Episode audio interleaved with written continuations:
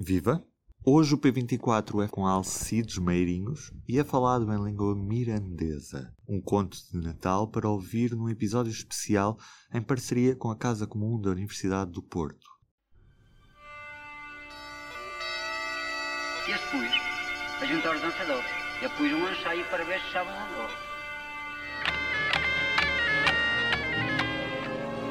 Foi cantada por 400 ou 500 anos em Morato, sabe? Música antiga.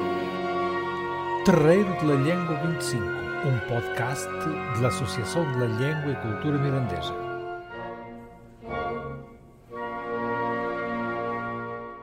Terras de Miranda, esta terra mágica, viveiro de imigrantes, fora e andrento do seu país, solo a muito custo já da Idade Média, nos anos 60 do século XX. Margarida e la Sumona são os protagonistas reais desta conta, que é também o espelho de las raízes que fazem com que os mirandeses registam por adonde queira que vayam em busca de melhor vida.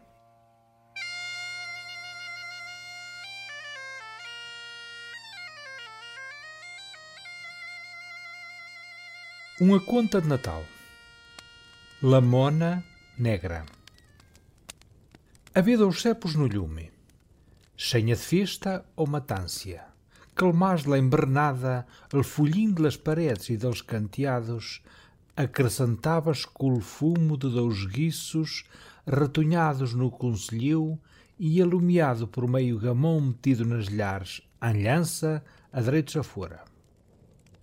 Só o reluzir das vistas cobrava o mortiço e o negro da cozinha forrada com meia dúzia de varas de fumeiro. Ao menos abria botilho no Natal e no Reis. Uma escuridão larga como noite de inverno, adonde entrava pelo campo das telhas cavalho que serviam de chupão, uma racica de luna clareada deslada. Negras e frias as noites arrimadas a cada fim de mês das matâncias e del Nino Jesus.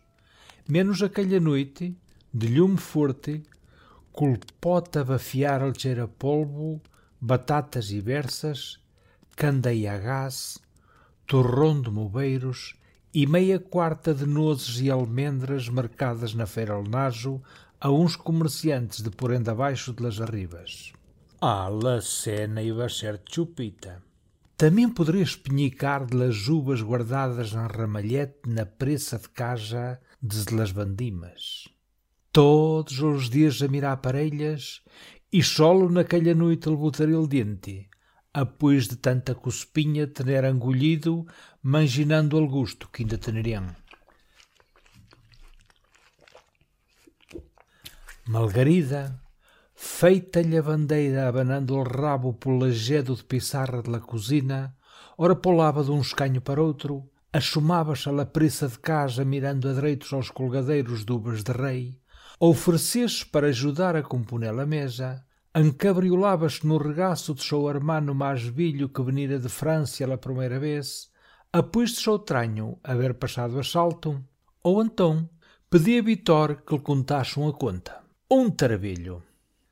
Ah, sabes? perguntou ele. Hoje se te conto la conta del Nino Jesus após de cenarmos. Mal mascou as batatas e o polvo com as ganas que tinha de ouvir a conta. Vitória andava no quarto ano do seminário em Bragância e sabia endonar bem a coisa.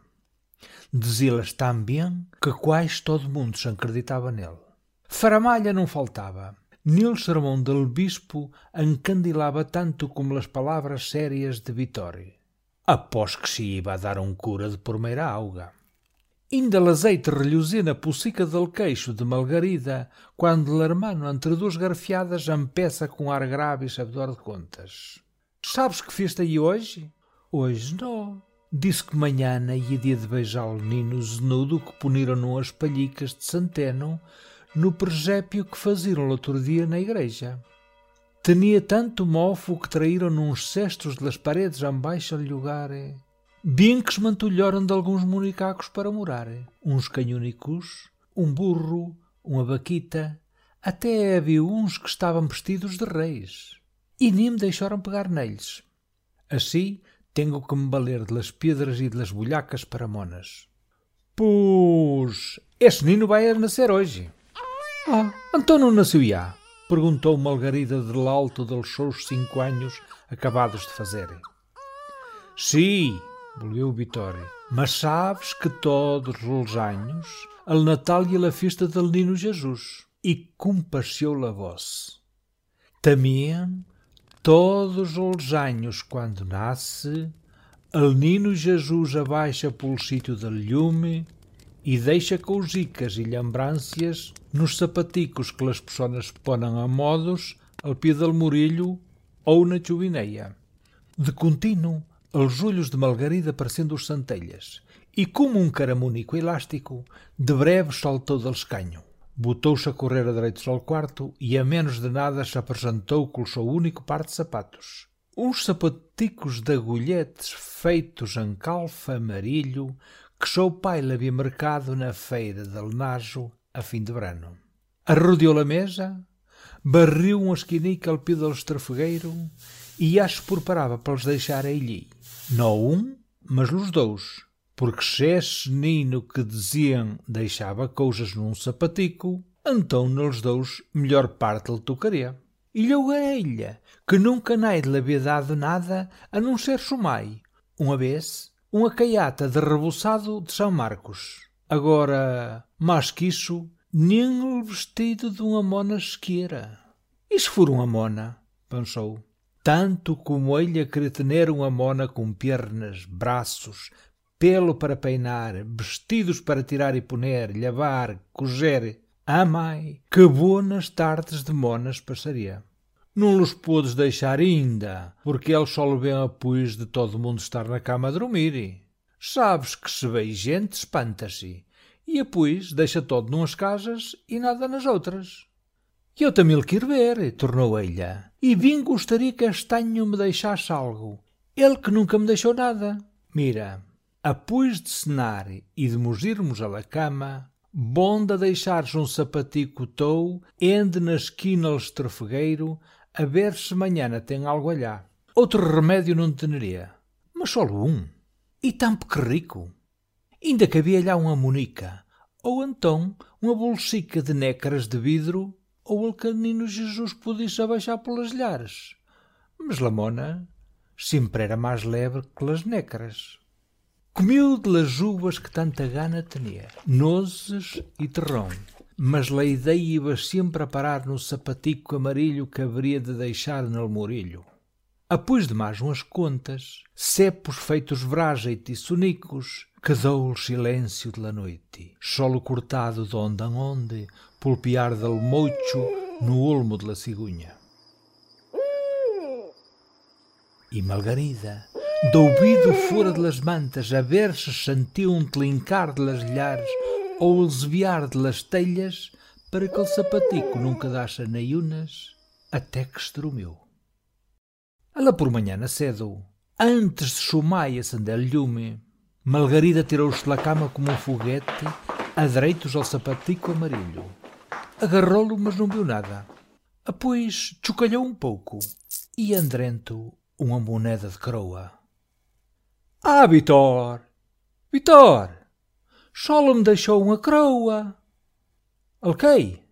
Ah, sabes, respondeu o hermano, e que no primeiro ano deixas sempre pouco.